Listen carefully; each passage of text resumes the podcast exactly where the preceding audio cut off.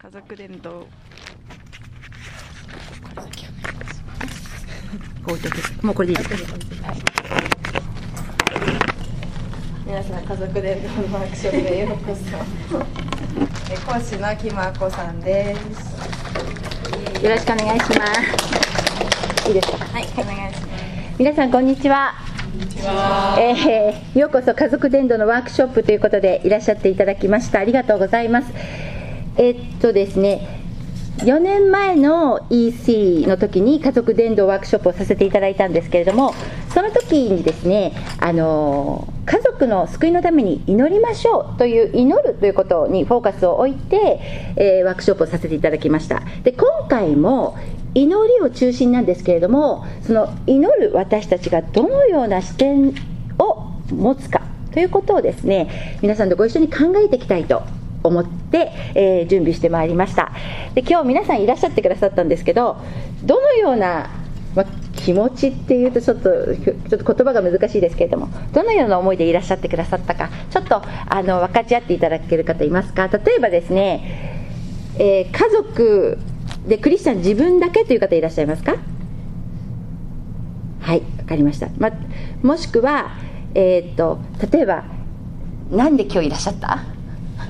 私は、うん。えっと、自分自身と母親だけがうん。クリスチャンで,、であの兄と父がいるんですけど、うん。なんか2人はキリスト教に対して反対してるわけでもなく賛成してるわけでもないので、なんそっか。かそういう。はい。わかりましたと父あ一応クリスチャンもなんですけど、うん。父親がクリスチャンじゃないのと、うん。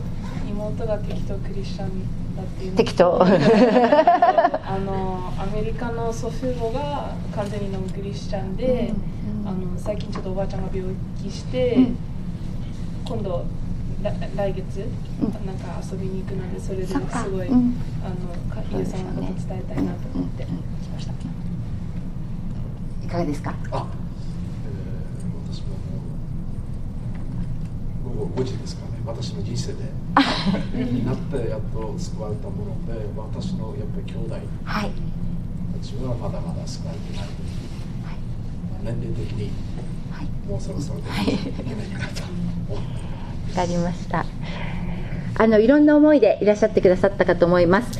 で今日準備しながらですねあのもっと具体的な家族にどういうふうにアプローチするかとかそういうこともお話ししてしたいなとも思ったんですけれども今日はですねとにかく救いが必要なんだっていうことを私たちがしっかり受け取ってそして伝道のために祈っていく。祈りによってまた言葉が行いが生まれていくと思いますのでそのことを皆さんと分かち合いながらまた、えー時間があると思いますので祈りの時を持っていきたいと思います。私たち一人一人は偶然に生まれた産物ですか？それとも神様の被造物でしょうか？私たちは神様の特別な思いによって創造された存在でしょうか？もしくはお父さんとお母さんから偶然に生まれた命でしょうか？神様は私たちのことをどのように思われているのか？私たちは神様の目には高価で尊い存在である。これが真実です。私たちはこれを受け取っているものです。コンピューターが消えちゃった。ならば私たちの家族は特別な計画を持って作ってくださった共同体であるということは自然にわかるわけです。私たちの家族というのは神様が創造された時から今に至るまで同じ家族が一つもないの。そうでしょ似た家族はあるんです。すごく似てる家族はある。でも同じ家族はないんです。人も一緒です。すっごく似てる双子はいるんだけれども全然違う人物です。神様は神様の創造から今に至って誰一人としてあなたと同じ人を創造されてない。あなたは特別な一人の尊い存在であるということを私たちは知っているわけです。ですから私たちの家族神様が作ってくださった家族は尊い家族であるということです。これをしっかりと受け取ってください。ところがですね神様は私たちを尊い存在と存在として作ってくださった。また神様の目的は私たちを祝福するために作ってくださった。また私たちを祝福するために作ったということは家族を祝福するために作ってるわけですよね。ところがこの世の中どうですか？今も昔も不条理だらけです。悪魔の巣窟のような事件があちらこちらで起きています。こちらのお二人とも子さんとおっしゃって二人ともダブルとも子なんですけど二人ともな看護婦さんです。別の場所でそれぞれのお仕事をされていますけれども昨日お食事の時に一緒にしましたけどとんでもないことがたくさん起きているということを本当に耳にしました。彼らはその命を救うために働いている方たちです。神様が作られた素晴らしい家族なのに今この世の中で神の存在を知る由もなく夫婦の不仲の問題子供の非行の問題それから引きこもり大人も子供もいじめうつアディクションさまざまな悲劇がこの社会を襲っています。家族を襲っています。これが事実です。最近では突然の自動車事故で家族を失う悲劇。また無差別殺人の多発。引きこもりだった男性が殺傷事件を起こす。人を殺して刑務所に入りたいと願って人を殺す。狂ってるとしか思えない事件。元官僚の超エリートの男性が自分の息子を殺す事件。そしてこれらのことをワイドショーが騒ぐ日本の世間は騒ぐ怒りをどこに持っていけばいいのか。この怒りを怒って収まる問題なのか。悲しみをどうやったら癒すことができるんでしょうか。時間ですか。私たち人間にはとてもとても難しい。私自身では解決ができない。これは本当に私たちの限界を感じずにはいられない事件です。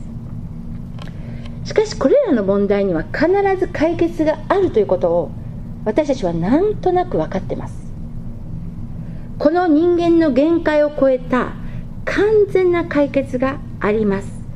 それはイエス様。イエス様ですよね。クリスマスにイエス様が人の子となって天から降り生まれてくださいました。それは不条理の悲しみのどん底のどん底の中にある人を癒すため助け救うためでした。そして狂った罪人を救うためです。神様の目的は全人類の救いです。私たちのまだ救われていない家族の救いは神様の御心です。またこのこの世の問題の中に生かされている家族がその一つ一つの問題を解決するにはイエス様が必要である。このことに間違いがありません。問題というのは何か目に見える問題が問題なのではなくて神様を神と認めないのが罪であってどんなに幸せでも神様がそこにいなかったらそれは問題なんです。家族の救いは神様の絶対確かな御心ですから私たちは家族の救いのために祈っていくんです。さあ祈っていく。祈っていくどのように祈っていくか、えー、ポイント1イエス様の愛で祈るということです。イエス様の愛で祈る。自分の思いや計算ではなくてイエス様の愛で祈ります。神は愛です。神は愛なり。神様ご自身が愛でしょう。神様には愛の性質しかないんです。神様のその愛の性質でしかない。神様そのもので祈っていきます。意外と私たちはね計算しちゃうんですね。しかし自分のやり方我流ではうまくいかない。計算では人は動かないでしょう。もし私たちが思い測るとすればそれはたった一つです。その人の幸せを思いその人の幸せのために祈ることです。これ私がですねあの独身の時にえー、牧師先生からよく言われたこと。またその牧師先生がいろんな結婚式で言われたことですけれども結婚するならこの人は私と結婚して幸せなのかしらと相手の幸せを思うんだよと言われました。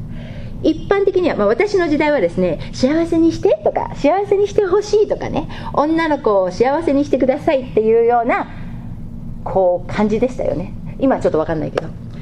でも結婚する時に女の子はこの人がこのこの人この人にとって私が奥さんで果たして幸せなのかしらと考えるんだよって言われました。そして男の子はこの人が僕のお嫁さんになることはこの子は幸せなんだろうか？相手の幸せを考えるんだよ。相手の幸せを祈るんだよ。結婚したら夫は私が妻で幸せなのかしらって考えるんだよ。夫は妻が僕妻は僕が夫で幸せなのかな相手の幸せを思い合うんだよっていうことをね私よく言われたんですね。ですからそれがずっとできるできないはともかくそれがずっと心にありました。人の救いも同じです。お父さんの救いを祈るんですけどお父さんの幸せを祈る。そうするとお父さんの心が聖霊様によって開くかもしれません。家族がイエス様を信じたらそれが一番だということを私たちはよく分かってるんです。ではその素晴らしい救いイエス様の福音をどのように私たちは家族に伝えていくのか。まずその福音を伝える私たち自身がですねどのような状態にありますか？神様は愛ですよ。愛そのものの神様を私たちは受け入れているでしょうか？まずはこの神様をしっかり確認していきましょう。愛の性質である神様愛でしかない神様は私たちを愛でしか見ていません。しかし私たちはもっといいクリスチャンになりたいと思っていませんか？もっと聖書を読みたいと思っていませんか？もっと祈りの時間を持たなくちゃと思ってるでしょう。もしくは今年は来年は通読を2回3回ってやるんだって思ってるでしょう。じゃあそれはどうして思ってるんでしょうか？それはイエス様が素晴らしいからです。イエス様が私の命だから。もっと御言葉に触れたいから。だからもっと神様を知りたいから聖書を読みたいんです。祈りたいんです。本当は。でもどういうわけか。私たちの習性というのは私たちの行いをどうしても測るっていう癖があるんですよね。だから家族の救いのためにもっと祈るいいクリスチャンになりたい。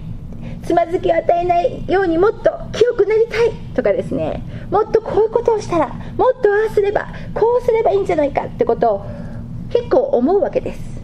しかし家族だからこそ時に相手は鋭くあなたのことを突っ込んできます。あなたの弱さをついてくるでしょう。そうすると私たちは落ち込んじゃうんですよね。ああ痛いところ疲れて落ち込む。救い主なる神様は愛のお方。愛そのもののお方。このお方はもはや私たちの行いや信仰がいかに立派かどうか。そんなのは求めておられない。もっと清くならなきゃって言うけど私の清さなんて神様に見せられますか？でしょ。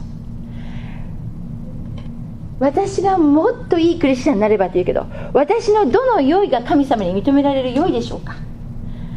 神様は私がいいも悪いももう愛しておられる。そのままで私を愛して喜んでくださってるのが神様です。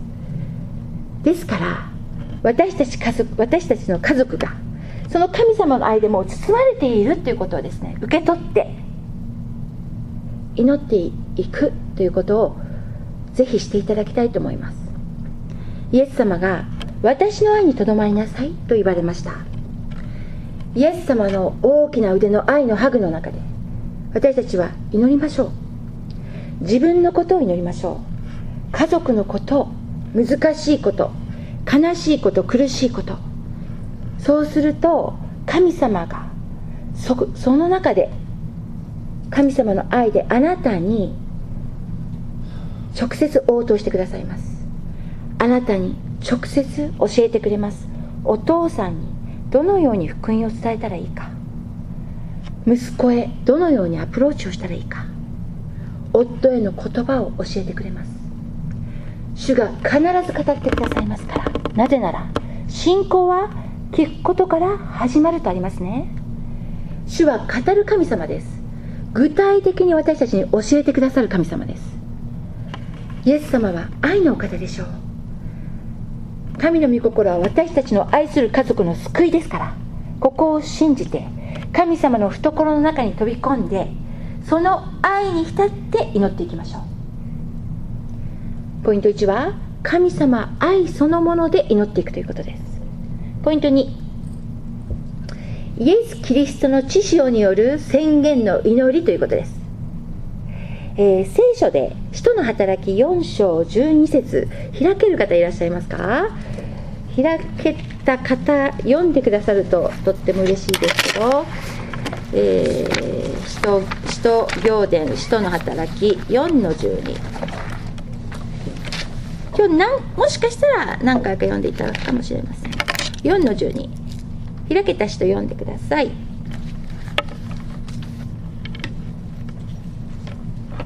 読みますねはいこの人による以外に救いはない。私たちを救いうる名はこれを別にしては天下の誰にも与えられていないからである。アーメン。この方以外には救いはないと聖書が言っています。私たちがこの世で生きていく中で難しい問題があります。罪の問題と死の問題です。人間につきまとう難しい問題。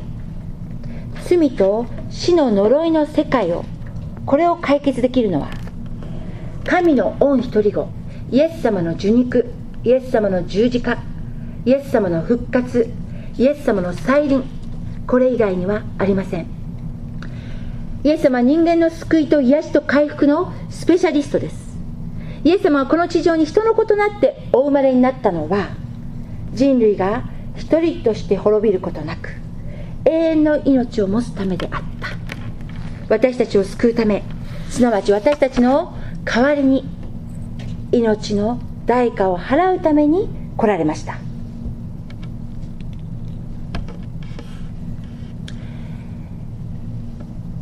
ヨハネ3章16節に神は実にその一人子をお与えになったほどによう愛された。それは御子を信じる者が一人として滅びることなく永遠の命を持つためであるとあります。それは御子を信じる者が一人として滅びることなく永遠の命を持つためであるとあります。では考えてみてください。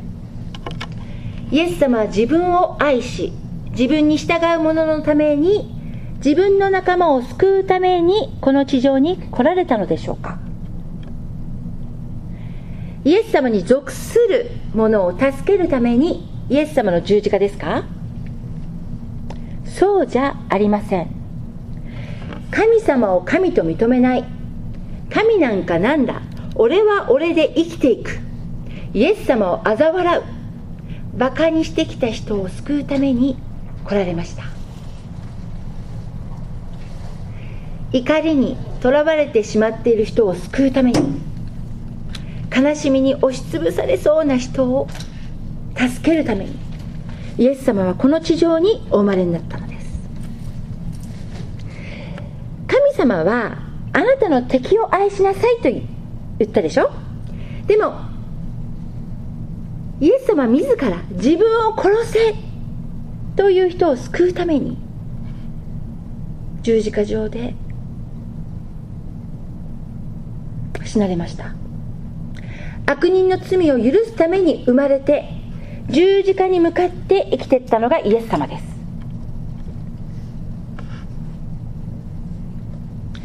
えですからこの十字架の大勝利ということを私たちはこのことをですねいつも思って祈っていくということがとっても力になります。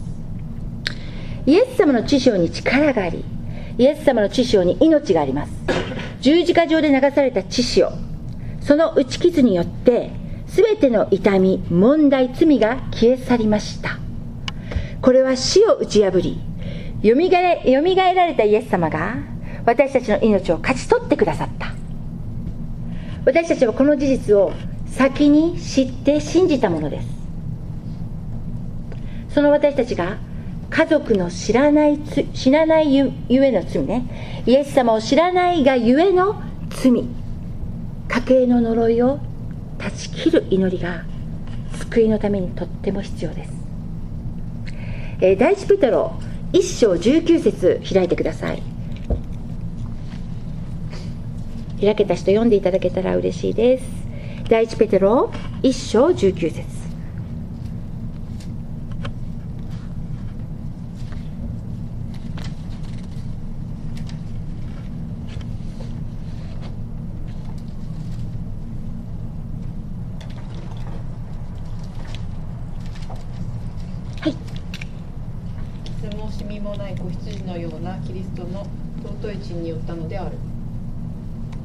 ありがとう。えー、っと、私のですね、もうちょっと、じゃもうちょっと先から読みますね。あなた方が先祖から伝わった虚しい生きたか生き方からあがない出されたのは、銀や金のような朽ちるものにはよらず、傷もなく、汚れもない子羊のようなキリストの尊い地によったのですとありますね。イエス・キリストの知潮で、私と私の家族を覆ってくださいと家族の守りをイエス・キリストの知識を宣言することによって祈るということがとっても大事になってきます。例えばですねその家計の呪いを断ち切る祈りというのをイエス・キリストの知識によって宣言してきます。イエス様の十字架の贖いによって私たち家族に覆われている嘘を打ち破ります。イエス様の知識で家計の呪いから解放してください。私たちの先祖たちが犯してきた全ての罪をお許しください。私の先祖たちの偶像礼拝を通してきた。もたもあらゆる罪をお許しください。私の先祖たちのその3代4代にわたって受け継がれている罪の遺伝悪しき霊の力の遺伝をイエス・キリストの皆によって断ち切ります。イエス様の知識で私は家計の呪いから解放されました。家計を解放するイエス様の知識を賛美します。とですねその家族の家計の呪いからの解放をイエス様の知性によって私たちは宣言していきます。また、えー、救いの先取りというか、えー、イエス様の知性によって私と私の家族は罪許され救い主イエス様と共に歩く家族となることを宣言しますとですね先取りの宣言の祈りをしていくこともとってもあ良いと思います。人の救いのために祈るんですけれども神様を知らないということはですね知らずに偶像礼拝をしている。知らずに主の意味嫌うことをしている。またこの世の霊の覆いがかけられてその本当がね見えにくくなってる。というのがノンクリスチャンの状態です。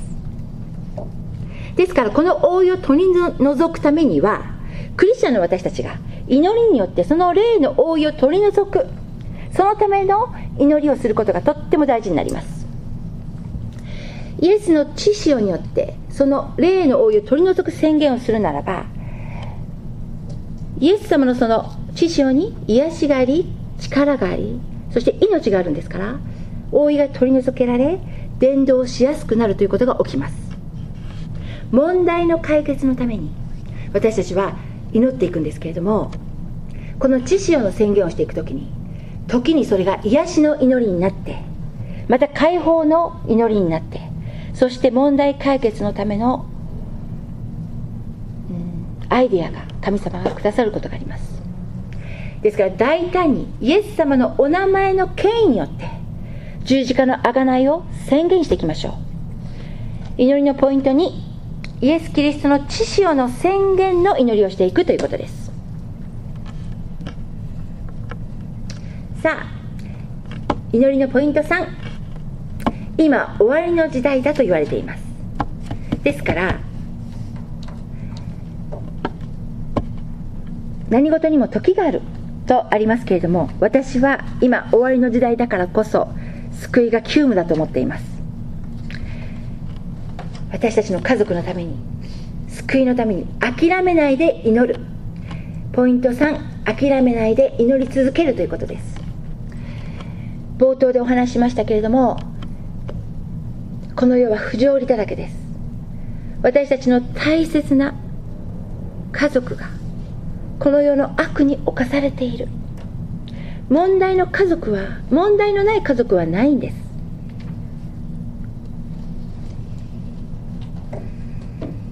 問題をそれを自分で何とかできることもあるしなんとなく落ち着いて起きた問題をなんとなく落ち着いちゃってもいいかなと思って問題問題視しなくなるということもこの世の中ではよくありますよね。また時間が解決するとかしかし私たちが家族に抱えている問題それが目に見えるものでもなくてもその問題を、まあ、ちっちゃくても大きくてもってことですね。そのままにしておくとそこから苦い根が伸びてその問題が引っこ抜けなくなってくる。難しくなるということがあります。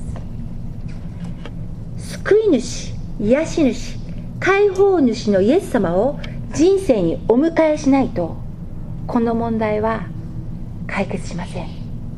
人間の力では私たちには無理なんです。そしてこのまま放置しておくと。家族の問題は深刻化していくんです。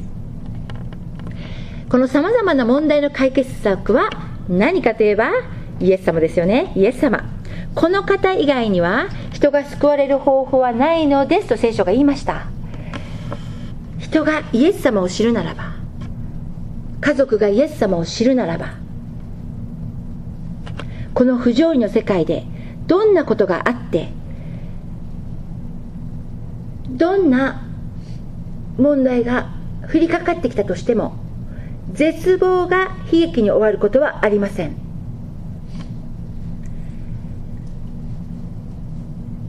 この希望は失望に終わらないってあるでしょ？主を信頼する者は失望することがありませんってあるでしょ？この不条理の世の中で主が私たちに求めていることは何でしょうか？今私たちがね愛愛の神様で愛そのもので祈りましょうとか言ってきましたけど。じゃあ神様は私たちに何を今求めていらっしゃるのか。とっても簡単な単純なんですけれども。第一テサロニケ5の16から18開ける人いますか？それとも暗唱してる人いたらそれでもいいし。開ける人いますか？うんいいよ。いつも喜んでいなさい絶えず祈りなさい。全てのことについて感謝しなそうこれがいつも喜んでいなさい。絶えず祈りなさい。全てのことにおいて感謝しなさい。これがキリストイエスにあって神があなた方に望んでおられることですとありますね。いつも喜んでいることが主の望みです。私たちが絶えず祈り続けることが神様の望んでおられることです。全てのことに感謝することが神様が私たちに望んでいることならばそこに神様が働かれます。精霊様がそこに望まれます。いつも喜んでいなさい。アーメンそう思いますと思うんですけどそうは言ってもこの世は悲惨な事件が続々と起こってるんです。クリスチャンだってこのサタン的な事件に怒りを覚えるしこの悲劇の中に精霊様がどのように働いてくれるのか。どうしたらいいのかと私たちは時に考えます。このことを私ねずっと思ってた時にアメリカのレーガン元大統領に起きた銃殺未遂事件のことを知りました。このことご存知の方いらっしゃいますか、犯人がですねレーガン大統領を銃で殺そうとしたわけですね。それで撃った銃が心臓をかすって肺に行ったそうですで大量出血で緊急搬送されて病院で緊急手術をされました。レーガン大統領助かって。そして、えー、テレビのインタビューを受けました。その時に犯人に対して大統領どのように思われますかと聞きました。レーガン大統領はこのように答えたそうです。私はこのことについて上の友人と話したんだけれどね。どうも彼は相当心が病んでいて問題があるらしいね。彼には救いと癒しのケアが必要なようだよ。と答えられたそうです。アメリカの大統領の上の友人というのは実際にはいないわけです。大統領トップなんだから。上の友人とは神様のことです。レーガン大統領は神様と犯人のことを話して。レーガン大統領の言葉からは神の救い癒しが必要だが出てきました。彼の言葉からは怒りや呪いの言葉ではなくて彼への犯人への救済の言葉が出てきたんです。詩篇の84編に彼らは涙の谷を過ぎる時もそこを泉の湧くところとしますとあります。この涙の谷を歩く時も過ぎる時もっていうのは苦しくったって悲しくったって私頑張るわっていうようなことではないんです。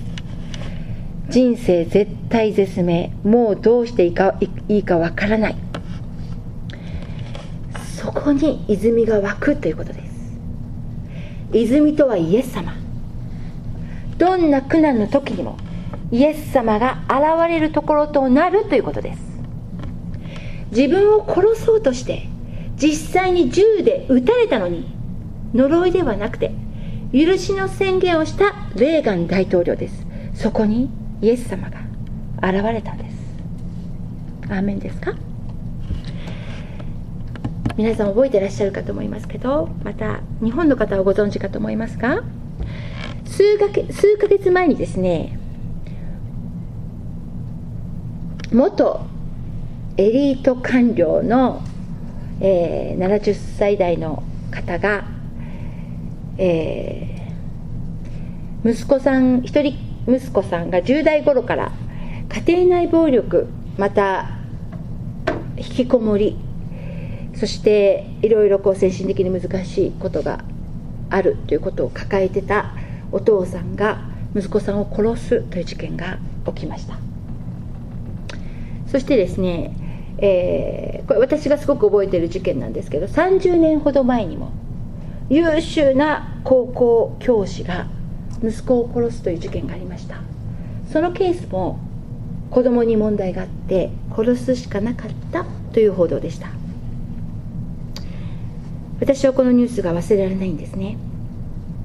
それは私にとっては他人事じゃないからです。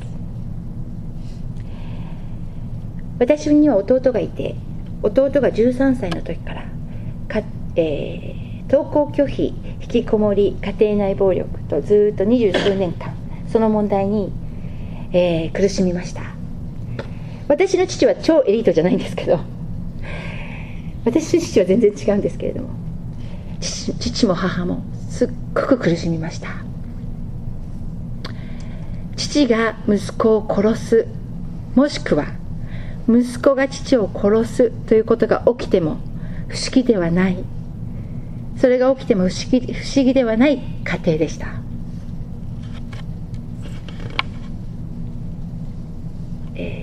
弟が暴れて暴れて人間が壊れていくどんどん彼が壊れていく様子を私はずっと見ながら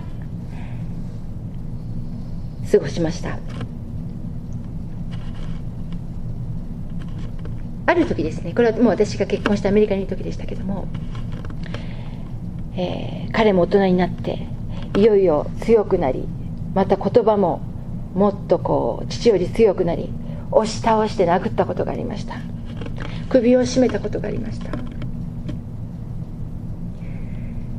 その時に父が母に言ったそうです。俺は死なないよ。あいつを殺人犯にだけはさせられないって。言ったそうです。その時まだ私はもうクリスチャンでしたけど父はまだクリスチャンじゃなかった。愛するということはですね愛するがゆえに親は愚かになるんです。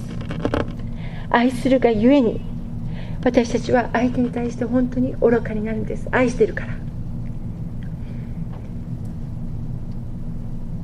私の両親も本当に愛するがゆえに息子を助けたいがゆえに愚かになりました。お金もどんどん使いました。神様を知らなければ私たちはどこに向かって進めばよいのかわからないんです。神様を知らなければ私たちはどこに解決を求めたらいいかわかんないんです。だから本当に窮地に立たされると何が正しいのか何が正しくないのかも分かりませんでした。でもそういう中母がイエス様を信じて私がイエス様を信じました。イエス様を信じてからイエス様のお名前によって私は私の家族の問題と向き合って救い癒しを祈り始めました。あんまりよく分かんなかったんですけどイエス様の知識をイエス様の知識をと言って祈り続けました。そして妹が救われておばあちゃんが救われてそしてずっと経って16年後私の父が救われました。でもですねその時にはもう弟は30代、えー、半ばになっていて父も母も本当に疲れている時でした。父がですね、えー、私のところに来てくれてもうこれが最後だと思ってアメリカに来てくれたんですけれどもその時に、えー、一緒に教会に行ってくれました。普段はですねもうえばってて亭主関白なんですけれども昭和をこう会社人として真面目に生きてきた人なのでよその家に行けばよその家にちゃんと礼を尽くすというかきちんとするわけですね。でその父を見て私もそれはあのすごく面白かったですけども父が礼拝に私たちがクリスチャンで教会に行くので父も一緒に行ってくれました。その時にね神様が触れてくださって父が私にこう言いましたあっこお父ちゃんはなちっちゃい時からガキ大将で結婚してからママにえばって好き勝手して近所でもえばって会社でもえばってきちゃっただろ。だからダメだ。だからあいつがああなっちゃったのかな。だからダメなのかなと思ったって私に言ったんですね。父が初めて悔い改めた言葉でした。で私はその時に精霊様が働いてると思って。すぐ牧師に電話しました。そしたら牧師が「あっこちゃんもしお父さんが僕と話してくれるんだったら僕は飛んでいくから」って言ってくださって私はお父さんと「父ちゃん牧師先生と話してみる?」って言ったら「うん」というので翌翌朝牧師先生が飛んできてくれました。そこで牧師先生がねお父さんは今まで本当に頑張ってきたと。本当に家族のために一生懸命働いて息子さんのことも本当に苦労してきた。でもお父さんって神様がする分とお父さんがする分があるんですよ。でイエス様の十字架の話をしてくださってお父さんってこれからの人生このイエス様にお委ねしませんか？イエス様を信じて息子さんのことを祈っていきませんか？と言ってくださったんです。そしたらまああの父の話は今日はしませんけど父も大変な父だったわけ。あの頑固なお父さんが「はい信じます」と言って救われました。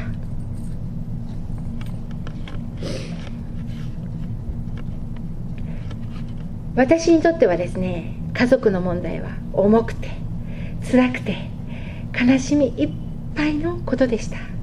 でもそれを通して神様は私と出会ってくださって私に触れてくださって少しずつ少しずつ癒してくださいました。どうしてねこの超エリートの元官僚のお父さんがこの家族がこんな悲劇になってしまったのか私には分かりません。でも私は似たようなところを通ってきているのでこのご家族の中に流れる緊迫感とか空気が分かるような気がします。だからこそこの家族にイエス様がいてくださったら誰かがイエス様の福音を伝えてくださってイエス様と出会ってたならばこの家族は絶望で終わらなかったと私は思いました。この方に信頼する者は誰も失望に失望させられることがありませんとローマの10の11にあります。私たちの人生には苦しみ悲しみ悲劇があります。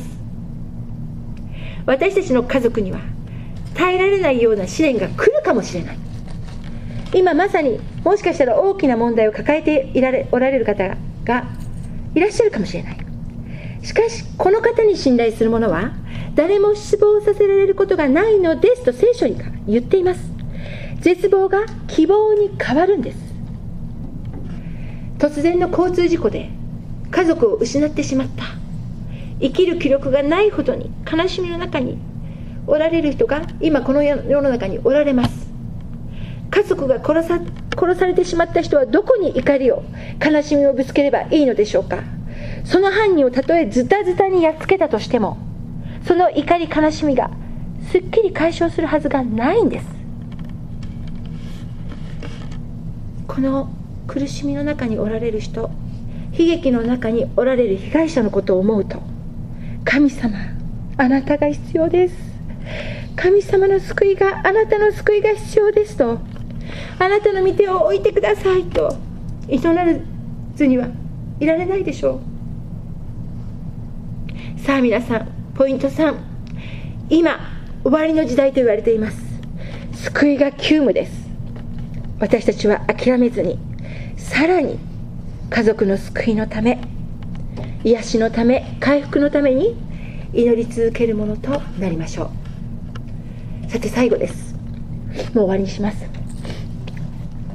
今年がもう終わろうとしていますけれどもこの12月私たちはたくさんのクリスマスの歌をクリスマスキャロルを歌いました。イエス様が人の子となってこの地上に降りてきてくださった。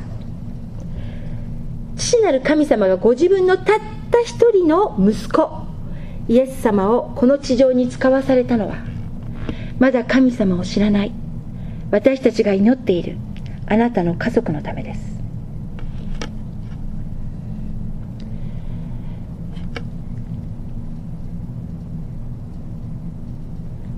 もしご両親のために祈っておられる方がこの中におられるならご両親はまだイエス様を信じていない神様を知らないまたかたくなに拒否をしているとしたとしてもお父さんからそのお母さんからあなたが生まれました。神様を信じ愛し家族の救いのために祈りたいと思っているあなたがあのお父さんからお母さんから生まれたんです。このことを神様に感謝してください。私たちが生まれたのは偶然ですか。神様のきめ細かな素晴らしいご計画によってお父さんお母さんを通して私たちが生まれました。これが神様のご計画です。また私たちの兄弟のために私たちは祈っています。この兄弟が救われるために私たちは先に救われました。私たちが救われるということはこの弟のため妹のために祈るためです。ですから祈っていきましょう。私たちの家族の救いの約束は失望に終わらないということです。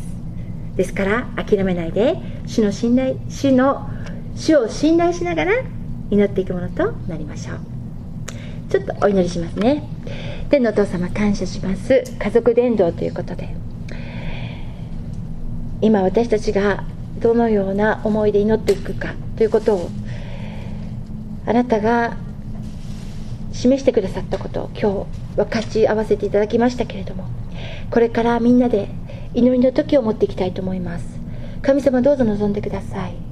私たちが愛する家族それはあなたが愛してくださっている家族。この家族の救いのためにどうぞ私たちを私たちに祈りの霊を注いでくださり祈らせてください。これからの時間を主が望んでくださって私たちが互いに励まし合うことができますように。互いにあなたを褒めたたえああなたにある希望を宣言するものとして神様家族を感謝して祈っていくことができますように助けてください。感謝しイエス様の名前によって祈ります。アーメン。これからですねあと10 20分ぐらい時間があるんですね。だからお祈りの時を持ちたいと思っています。でお祈りは123456789人ちょうど9人なので3人1組で、えー、なってください。でできたら知らない人同士がいいかと思います。そして、えー、3人1組なんですけれども祈りの仕方ね。まず1番最初に祈る方がご自分の家族のために祈ってください。ですか？で家族のために祈ったら今度は隣の人がこの祈られた方の家族の家族の取りなしをしてください。言ってる意味だからね。で今度その取りなしが終わったらご自分の家族のために祈ってください。ご自分の家族のためにねこの2番目の人が祈り終わったら3番目の人がこの子の家族のために祈ってください。で2番目の家族のための家族のための祈りが終わったら自分の家族のために祈ります。自分の家族のために祈り終わったら一番最初の方がその方の家族のために祈ってください。大丈夫ですか？とも子さん分かりますね。あのスタンズと同じです。じゃあ祈りましょう。あのじゃああの3人1組。でその後ね祈り早く祈り終わっちゃった人は交わせてください。あの時間が過ぎたので皆さんお祈りが終わったかと思いますけど30分ぐらい。だから祈りっていうのは本当にいくら時間があっても足りないけれども皆さん心合わせて祈っていきましょう。神様の御心はあなたの大切な家族の救いです。あの今日はちょっと時間がないのであれですけどももし質問とかあと祈りのリクエストがあったらぜひ私に教えてください。私も祈っていきます。じゃあ最後神様にですね主なる神様に拍手をして終わりにしたいと思います。イエス様感謝します。今日はありがとうございました。